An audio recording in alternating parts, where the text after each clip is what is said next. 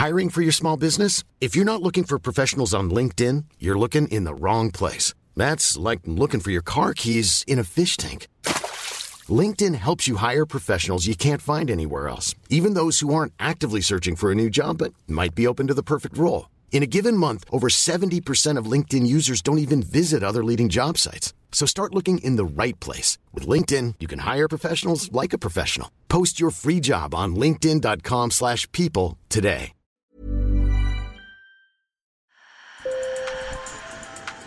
Bonjour. Hello. Hola. Marhaba bikoum. Sur le fil, Le podcast d'actu de l'AFP. des nouvelles choisies pour vous sur notre fil info. Aujourd'hui, on part sur les routes de la cocaïne, et en particulier celles qui mènent à l'Europe. Pourquoi maintenant? Parce que les trafiquants ont réussi un pari qu'ils s'étaient lancé il y a une vingtaine d'années inonder l'Europe de cocaïne. La consommation a été multipliée par quatre, les saisies historiques se succèdent et les cartels sèment la violence et la mort.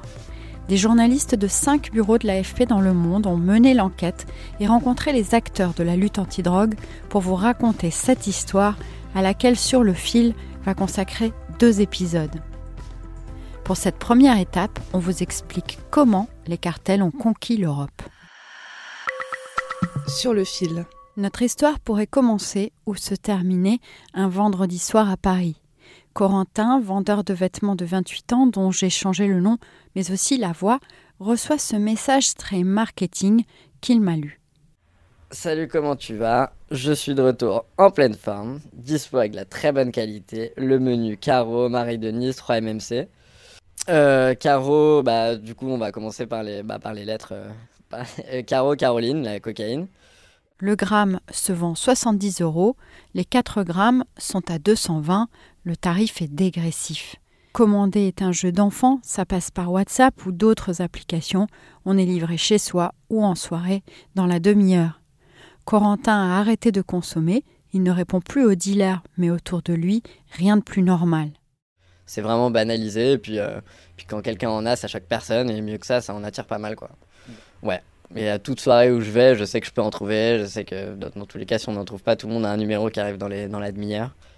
Et pourtant, la cocaïne est responsable de 13,4% des morts par overdose selon l'Observatoire européen des drogues.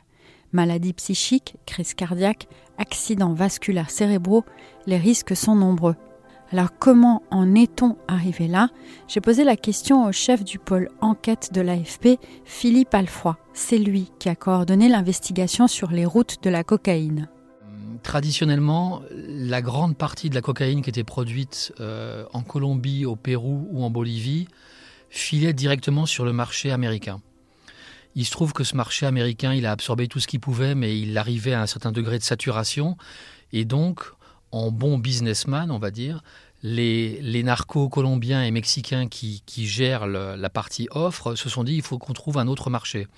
Il, faut, il faut savoir que euh, la cocaïne se vend beaucoup plus cher comparativement en Europe qu'aux États-Unis. Donc ça veut dire des gains supplémentaires. Donc c'était très intéressant financièrement pour eux également. Aujourd'hui, près de 80% de la drogue est envoyée par la mer, cachée dans des containers. Le reste passe par mille moyens, notamment les mules, autrement dit ces passeurs qui ingèrent la cocaïne ou la transportent dans leurs bagages. Dans tous les cas, les narcotrafiquants cherchent à saturer les services de police en envoyant de grandes quantités de drogue. On charge un maximum de conteneurs de cocaïne et tant pis si dans l'affaire un ou deux sont pris, les autres sont passés. Partout, les douanes sont dépassées, comme l'explique Christian van der Weren, chef des douanes en Belgique, où 110 tonnes ont été saisies dans un seul port, Anvers, en 2022. C'est quand même du jamais vu.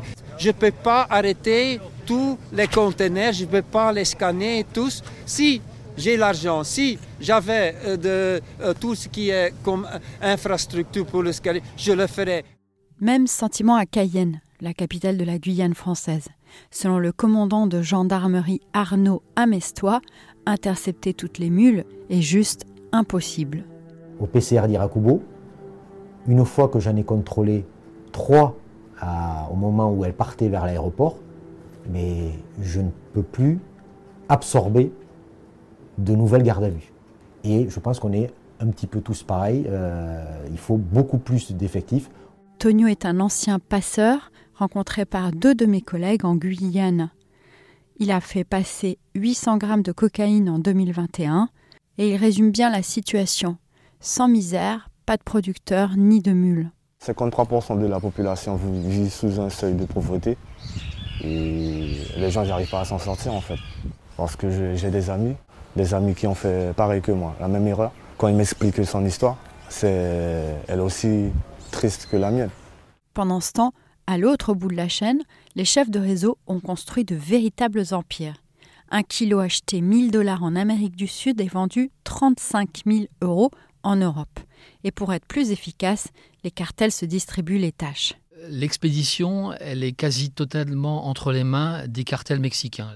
Ces cartels mexicains passent des contrats, en quelque sorte, euh, avec, des grandes, avec de grandes organisations criminelles européennes qui ensuite vont se charger de réceptionner la marchandise et de la distribuer dans les différents pays.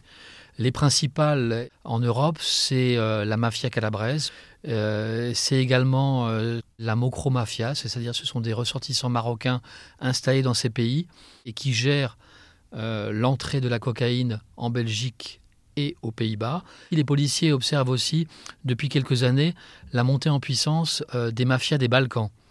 Serbie, Monténégro, Albanie. En 2021, la police belge a réussi un très beau coup, accéder à une messagerie cryptée prisée par les criminels. Son nom est Sky ECC. Ce que les policiers ont découvert leur a donné le vertige. Écoutez le directeur de la police fédérale belge, Eric Snook. On a découvert des choses qu'on ne voyait que par bris auparavant, c'est-à-dire de la violence exercée euh, principalement entre les membres des organisations criminelles, une violence complètement inouïe. Euh, Pays-Bas, euh, euh, on, a pu déjà identifier notamment une salle oui, qui servait littéralement à, torturer, à torturer des personnes. Ça en dit vraiment, je crois, vraiment très long sur le profit qui est mis vraiment comme valeur numéro un dans ces organisations criminelles et la vie humaine qui est vraiment réduite à très peu de choses. En résumé, le trafic de cocaïne a explosé, avec pour corollaire de nombreuses violences.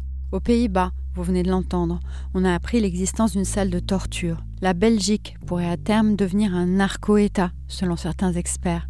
Et partout, y compris en France, les cartels corrompent, menacent, tuent. Dans notre prochain épisode, on vous raconte comment la vie de certains habitants d'Anvers, mais aussi de Docker du port français du Havre, est devenue un enfer. Merci de nous avoir écoutés N'oubliez pas de vous abonner si vous ne voulez louper aucun épisode. À très vite.